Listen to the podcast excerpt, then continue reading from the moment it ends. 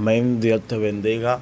Te habla tu hermano, el evangelista Erison de la Rose, en una entrega más en este tu canal de bendición, Resistiendo los Tiempos. Y en el día de hoy queremos traer un tema que yo sé que va a bendecir tu vida, gloria al Señor Jesús, como también lo ha hecho con la vida de nosotros. Gloria al Señor. Eh, pero antes que nada, vamos a, a leer la palabra de Dios en el libro de Números, capítulo 33, en su verso 51 y 52, que dice de la siguiente manera. Dice así. La palabra de Dios se lee en el nombre del Padre, del Hijo y del Espíritu Santo. Amén. Habla a los hijos de Israel y diles, cuando hayas pasado el Jordán, entrando en la tierra de Canaán, echaréis de delante de vosotros a todos los moradores del país, y destruiréis todos sus hilos de piedra y todas sus imágenes de fundición, y destruiréis todos sus lugares altos. Amén. Padre, te doy gracias por esta tu palabra. Señor, me ahora que vamos a administrar con ella. Te pido que bendiga cada vida que se encuentra conectada ahí. Que hables a su mente, a su alma, a su espíritu y a su corazón en esta hora. Y que deposites en ellos la palabra que tú quieres que ellos reciban. En el nombre de Jesús. Que tú prepares, Padre amado, el útero, oh Padre amado, la tierra que va a ser, Padre amado, portadora de la palabra que se va a depositar en esta noche. En el nombre de Jesús. Amén y amén. Gracias, Espíritu Santo de Dios quiero hablar bajo el tema determinados para bendición. Determinados para bendición. Pero antes de hablar de la determinación de la bendición, me gustaría hablar primeramente de ciertos requisitos que Dios eh, colocó al pueblo de Israel para ser benditos. Nosotros sabemos que Dios elige al pueblo de Israel como el pueblo que iba a ser el responsable de moderar a las demás naciones, cómo había de vivirse para con Dios. Y Dios elige este pueblo, y Dios llama a este pueblo, este pueblo, Dios señala a este pueblo, y Dios no simplemente decide utilizar el pueblo como un pueblo de sacerdotes, sino también que Dios lo determina para que ellos sean benditos. Dios dice, yo voy a bendecir a este pueblo. Y eso lo vemos por medio de Abraham, que dicen que en tus simientes serán benditas todas las naciones de la tierra. Ahora, eso me da a entender que si Dios le dice a Abraham en el principio que por medio, que por medio de su simiente eh, eh, serán benditas todas las naciones de la tierra, me da a entender a mirar algo. Y es que hay una bendición que Dios determinó eh, de antemano que era para ti y era para mí.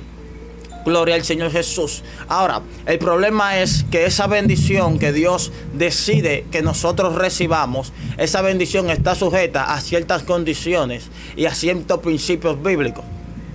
En primer lugar, esto lo podemos ver cuando Dios llama al pueblo de Israel. Dios le dice a Israel, yo te voy a bendecir, yo te voy a llevar a la tierra de Canaán, tierra que fluye leche y miel. Pero lo que pasa es que Dios le dice, yo te voy a bendecir, pero antes de Dios decirle que le va a bendecir, Dios le pone a ellos ciertos requisitos, ciertas condiciones que ellos deben de cumplir. Dentro de esas ciertas condiciones, Dios le entrega a Moisés los diez mandamientos. Y el primer mandamiento que Dios le entrega a Moisés es el mandamiento número uno que dice que amarás a tu Dios sobre todas las cosas, dando a entender que en el corazón del pueblo no podía haber nada que esté por encima de Dios. El primer punto para ser bendecido por Dios es que Dios ocupe el primer lugar. Agarre eso por ahí. Lo segundo entonces que Dios le dice es que Dios le da a ellos un conjunto de decretos y estatutos. Y dentro de esos decretos y estatutos están el que acabamos de leer, el número 33, versículos 51 y 52, que dice de la siguiente manera, dice así. Dice, echaréis de delante de vosotros a todos los moradores del país y destruiréis todos sus ídolos de piedra y todas sus imágenes de fundición y destruiréis todos sus lugares altos. Yo quiero que usted suscriba o usted se quede con estas palabras, los lugares altos. Aleluya. Eh, en Israel o en ese pueblo, en ese, en ese eh, entonces de la historia, el lugar alto aleluya, era un lugar que los cananeos habían predestinado para ellos ofrecer sacrificio a los diferentes ídolos a los cuales ellos adoraban. Ahora, la palabra lugar alto viene del hebreo Bamak, que significa un lugar donde se ofrece adoración. Principalmente esta adoración era rendida a los Baales. Ahora, también este pasaje o este, eh, esta palabra, este término, Bama, tiene otras asesiones. Eh, dentro de las otras asesiones o connotaciones que puede tomar este término, es que la palabra Bama significa dominio y control. Anteriormente en Israel, los lugares altos representaban el lugar de dominio, el lugar de control, porque mayormente las guerras se, se, se llevaban a cabo en la parte baja de la montaña. Y aquel que, subía a la cima era aquel que tenía dominio y control sobre lo que estaba debajo. Cada vez que Israel, aleluya, cuando Dios le dice derribaré los lugares altos, Dios le está diciendo a Israel, tú vas a derribar lo que está dominando sobre la tierra lo que está dominando sobre ellos. Ahora, el problema es que Dios entonces, bendito sea el nombre del Señor Jesús, le deja este mandato a Israel de que destruya todos los lugares altos para que ellos puedan ser bendecidos. Aleluya. Ahora, ¿qué es la determinación? ¿Qué es la determinación? Nosotros estamos hablando de determinados para ser bendecidos. Ahora hay que entender qué es la determinación de Dios. Cuando hablamos de la determinación de Dios, hablamos del conocimiento del que algo ya es. No porque haya sido realizado, sino porque Dios lo dijo así dando a entender que las cosas en Dios son antes de ser manifiestas, no porque hayan salido a la luz o no porque hayan sido eh, eh, eh, puestas en evidencia, sino porque ya Dios la determinó. Cuando Dios le dijo a Abraham, ustedes van a ser bendecidos, por medio de tu simiente van a ser bendecidos. Aunque tal vez en ese momento de la historia, todavía todas las naciones no habían sido bendecidas. Ya habían sido bendecidas porque Dios lo había determinado. Yo no sé si alguien me está entendiendo. Lo que yo te quiero decir a ti es que si Dios te determinó a ti para bendición, ya tú eres bendecido aunque todavía tú no lo veas. Aunque todavía tú no lo veas. El problema es que Dios se mueve en un tiempo diferente al del hombre. El hombre se mueve en el tiempo cronos y Dios se mueve en el tiempo kairos. ¿Cuál es la diferencia entre el kairos y el del cronos? Sencillo. El cronos está sujeto a las condiciones eh, del entorno, a las condiciones climáticas. Me voy a dar a entender. Un día, para que un día pase, es necesario que la Tierra haya girado sobre su eje en una rotación de 360 grados. Hasta que la Tierra no gira, el tiempo de ese día no se cumple. Lo mismo que un año. Un año se cumple cuando, el cuando la Tierra ha girado 360 grados alrededor del Sol. Ese es el tiempo del hombre que se mide por medio de aparatos como el reloj de arena o el reloj automático. Ahora, el tiempo de Dios es diferente al, al tiempo del hombre. Porque el tiempo de Dios no está sujeto a la condición o a la posición en la que está la Tierra, sino a la condición o a la posición en la que tú y yo nos encontramos. Óyeme, cuando Dios habla de tiempo, Dios está hablando de condición y de posición. Esto hay que entenderlo.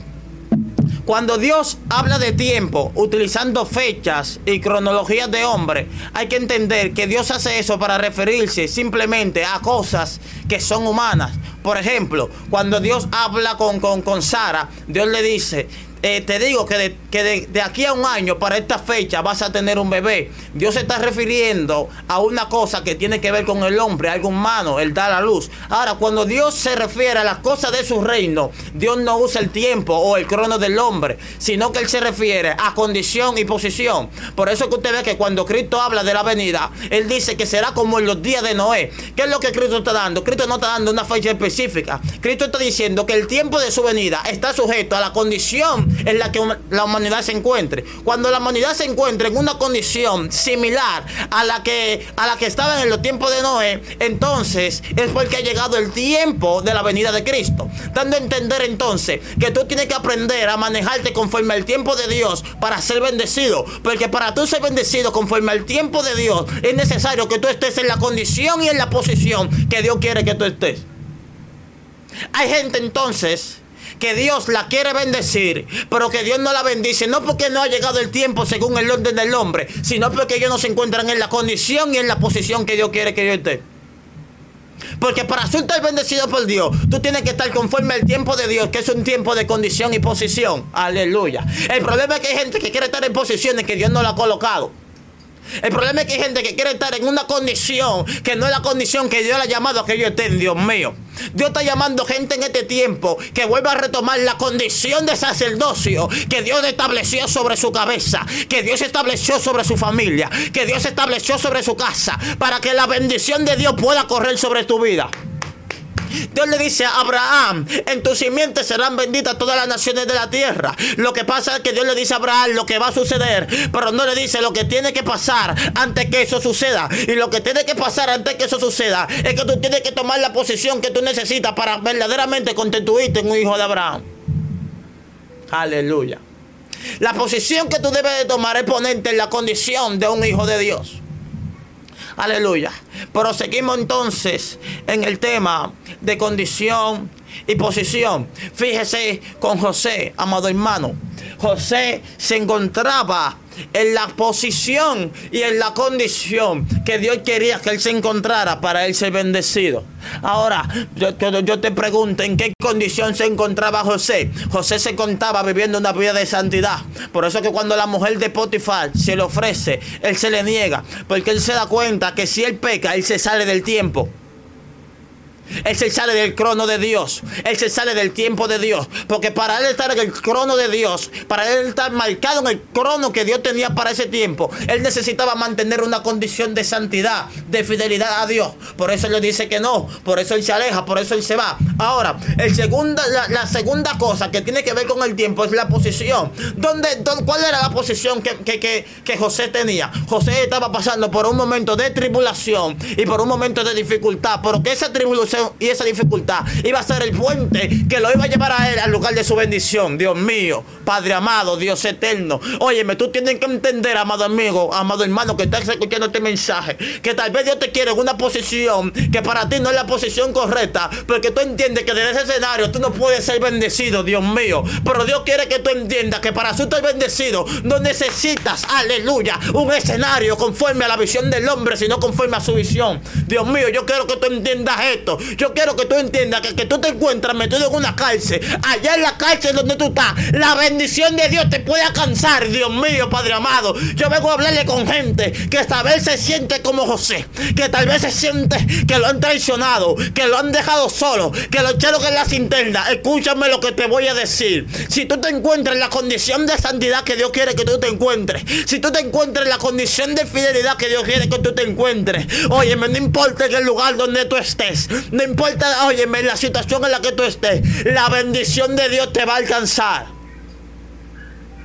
Óyeme, hay que entender que bendición es todo aquello que te permite vivir una vida de plenitud. Hay gente que confunde bendición con riquezas. Eh, eh, perdóname, bendición y riqueza no es lo mismo. Por eso cuando eh, un, cantor de los de Israel está hablando en el Salmo 62, dice que él veía a los impíos cómo prosperaban en su malo camino y de repente su corazón como que se quiso envanecer. Aleluya. Pero dice la palabra que luego cuando él fue al santuario, a la casa de Dios, él entendió que el final de los días de ellos era un día de que al final, su final, el, final de ellos, era un final de mar, no era un final de bien. Por aquel que permanece en los caminos del Señor, no importando en la posición que se ah, en la posición que se encuentre, su final será de bien o su final será de bendición. Yo quiero hablarte a ti que está pasando por dificultad, que está pasando por circunstancias adversas. Mantén tu posición, mantén tu condición, porque vas a ver que en tu condición y en tu posición el tiempo de Dios te va a llegar a tu casa. El tiempo de Dios le va a llegar a tu familia. Y vas a ver cómo Dios te bendice. Vas a ver cómo Dios te prospera, Dios mío. El problema es, aleluya, que la posición y la condición siempre va a revelar la condición de tu corazón conforme a Dios. No. Hay alguien que tiene que entender esto. Óyeme, tu posición y tu condición siempre va a revelar la condición de tu corazón conforme a Dios. Cuando una gente no ama por completo a Dios, siempre se va a ir con la primera oferta que le llegue, Dios mío. Por aquel que ama a Dios, siempre va a buscar determinar si eso que le está llegando es o no es de Dios. No importando qué bonito se vea, no importando cuánto te van a pagar. Tú primero te metes en el secreto. Tú primero te guardas la chequina y dices, Dios mío, dime si esto es tuyo. Porque si esto no es tuyo, yo prefiero quedarme con la nevera vacía. Pero saber que tu presencia permanece en mi casa. Saber que tu gracia permanece conmigo. Saber que tú me cuidas donde quiera que yo estoy. Ay, Dios mío. Yo vengo a hablarle con gente que tal vez el enemigo le está haciendo oferta. O que tal vez el enemigo le está diciendo renuncia. Renuncia al ministerio porque te tengo una bendición aquí afuera. O renuncia a tu llamado porque te tengo aquí algo más. Algo mayor. Mentira del diablo. Permanece fiel a Dios porque Dios te va a bendecir. Aleluya. Aleluya. Por ahora tomando el mensaje nuevamente. Había algo que el pueblo de Israel tenía que hacer para ser bendecido lo cual es, ellos no hicieron. Y fue que Dios le dijo en el número 33, versículo 52, que ellos tenían que derribar los lugares altos, Tommy. Los lugares altos tenían que derribar. Yo vengo a hablar con gente ahí, aleluya. Aleluya. ¿Sabe algo? En Israel sucedía algo. Luego que Israel se divide, Dios entonces levanta, según la simiente de David, en el reino del sur, el reino de Judá, Dios levanta una línea, aleluya, una línea de, reyes que vienen de la simiente de David. Y dice la palabra de Dios que dentro de muchos de esos reyes hubieron algunos reyes que decidieron hacer la voluntad de Dios. Dentro de ellos podemos nombrar al rey Asa. El rey Asa fue un rey que dice la palabra que tuvo un corazón recto delante de Dios. Pero me llama a mí lo que dice la escritura en el libro de Segunda de Crónicas, capítulo 15, verso 17, que dice, con todo esto, los lugares altos no eran quitados de Israel, aunque el corazón de Asa fue perfecto en todos sus días. También eh, eh, tenemos al rey Josafá, que dice la escritura, y anduvo en todo el camino de Asa su padre, sin desviarse de él, haciéndolo recto ante los ojos de Jehová. Pero con todo eso, los lugares altos no fueron quitados, porque el pueblo sacrificaba aún y quemaba incienso en ellos. ¿Sabe algo? Dios quería bendecir a Israel, pero había cosas que, que estaban impidiendo que Israel sea bendecida, que Judá sea bendecida. Y era que los lugares altos, que Dios le había, le había dicho a ellos que ellos tenían que derribar, todavía permanecían en pie. ¿Sabe algo? En este tiempo hay mucha gente que son como Asai, como Josafat, que ellos tienen la intención y el deseo de seguir a Dios y de buscar a Dios, pero que todavía en su corazón hay lugares altos que ellos tienen que derribar. Y la intención por la que Dios quiere que tú derribes esos lugares altos tiene que ver con la definición que dimos al principio. Porque el lugar alto no simplemente representa un lugar donde se lleva adoración, sino también un lugar donde se ejerce un dominio. Dando a entender que aquello a lo que tú estás poniendo en ese lugar alto está ejerciendo un dominio sobre ti. Cuando Dios quiere que tú ejerces un dominio sobre ellos. Dios mío. Hay gente que todavía tienen en su corazón cosas que ellos la ponen o la priorizan delante de Dios. Aleluya. Y Dios quiere que tú derribes ese lugar alto. Tal vez tu lugar alto son tus estudios. Tal vez tu lugar alto es un lugar de trabajo. Tal vez tu lugar alto es tu esposo, es tu esposa. Tal vez tu lugar alto es tu familia. Pero Dios quiere que tú derribes ese lugar alto y lo coloques a Él. Porque esa posición es a Él que le pertenece. Aleluya. Ahora, ¿qué sucede? La escritura redacta que a pesar de que estos hombres como Asa, Josafat, eran hombres que amaban a Dios, gloria al Señor, el mismo rey Ezequiel, Dios redacta la escritura que hubo un hombre llamado Josías que se levantó. Y este hombre decidió derribar los lugares altos y hacer que el pueblo vuelva ante la presencia de Dios. Dios está demandando para este tiempo gente que tenga un corazón como el corazón de Josías. Porque la gente que tiene el corazón como el corazón de Josías son la gente que sabe provocar que el pueblo vuelva a la presencia de Dios. La gente que tiene el corazón como el corazón de Josías son gente, aleluya, bendito sea el nombre del Señor Jesús, que temen ante la presencia de Dios. Son gente, aleluya, que se preocupan en la condición, en cómo está su relación con Dios. Dice la escritura que cuando Josías se dio cuenta que el pueblo había pecado al no derribar los lugares altos, dice la escritura que Josías se rasgó su vestido, dando a entender que Josías se arrepintió de su pecado, dando a entender que Josías se humilló ante Dios. Yo creo que Dios para este tiempo y para esta generación está llamando gente que tenga la capacidad de derribar los lugares altos, que se están robando, que Él tenga el primer lugar que se están robando, que Dios tome la posición que Él debe de tomar en tu vida y en tu corazón.